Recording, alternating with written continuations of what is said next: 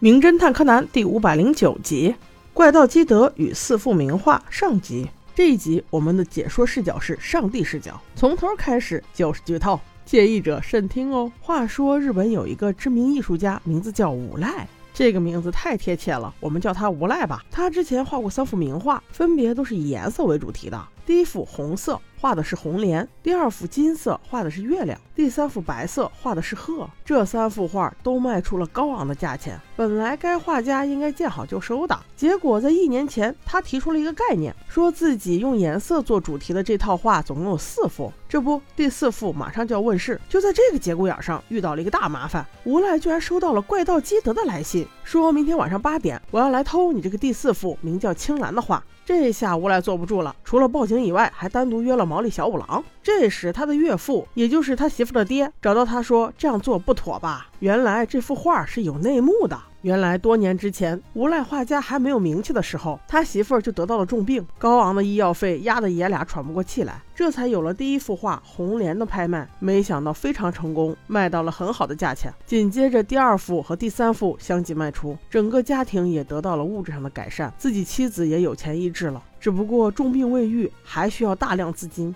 快要坚持不下去的老爷子动了歪心思。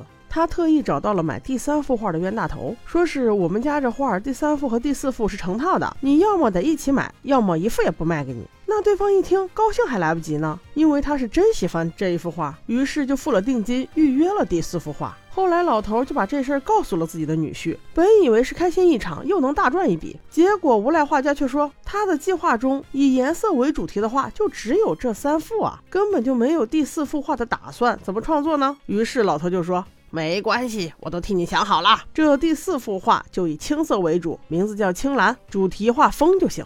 这下无赖画家就更不爽了，因为他妻子的病就是跟风有关，他内心早已对风深恶痛绝，绝对不会画的，所以俩人矛盾就从此产生。转眼过去就是一年，约定好的青兰问世时间就在眼前，可是无赖作家确实是什么也没有画呀，所以为了给自己的老岳父擦屁股，同时也为了安抚付过定金的画商，无赖就真的变无赖了。他想出了一个计策。先是自己宣布怪盗基德会来偷这幅画，然后再报警让警察来抓。私底下联系毛利小五郎，利用毛利小五郎身边那个小孩和警察配合，在镜头下演出一场移花接木，让所有人都认为青兰这幅画被怪盗基德给偷走了。那这样就实属意外了，既对公众有了交代，也不用赔画商的违约金，还能掩盖自己江郎才尽的现状，真是一举八百得呀！五赖所有的计划都安排好了，心里正在打如意算盘呢。这时，岳父走过来说：“此事一旦暴露，你一世英名皆毁呀！事情是我搞砸的，我有个办法，你要不要先听一下？”无赖近年来对老岳父那不是一点点生气，所以完全不在乎他说什么，于是直接否决了他的提议，连听都不听。老头子也是想尽力弥补，他原本也是一个著名画家，还是无赖的老师，那画艺精湛肯定是没得说。只不过前些年伤了手腕，再拿不起画笔了。不过为了弥补自己的错误，老先生宁愿把调色盘绑在自己大拇指上，用牙牙齿叼着笔画，也画出了一幅青蓝。本想用这样的方式来偿还自己的错误，没想到。女婿连听都不听。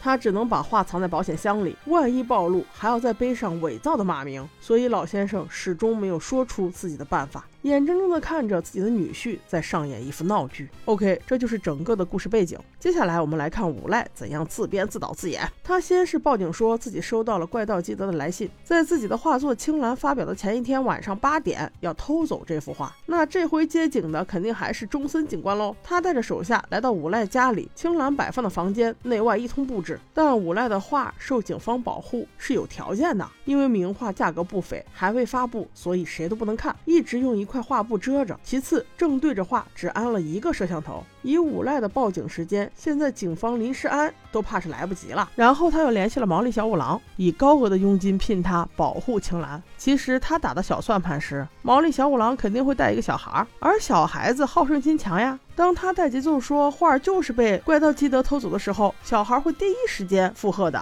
但在他的计划中，没有想到的是，真的怪盗基德，也就是黑羽快斗，也如约到了现场。当然了，他不是为了偷画，他的目标从来都是宝石，他来是为了洗脱自己的冤屈。所以今天的一场根本分不出来金一和快斗到底谁更厉害，因为这集他俩是同盟。那除此以外，这一集到底会不会有死者呢？除了掩盖内幕交易，无赖还会不会有别的目的呢？我们下集再说。